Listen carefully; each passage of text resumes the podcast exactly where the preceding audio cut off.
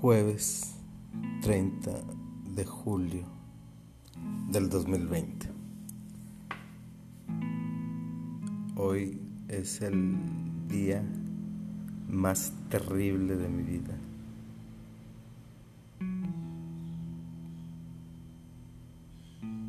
Por muchas razones. Por muchas razones de las tantas situaciones que se le presentan a una persona en la vida y una serie de malas decisiones. Yo espero que el plasmar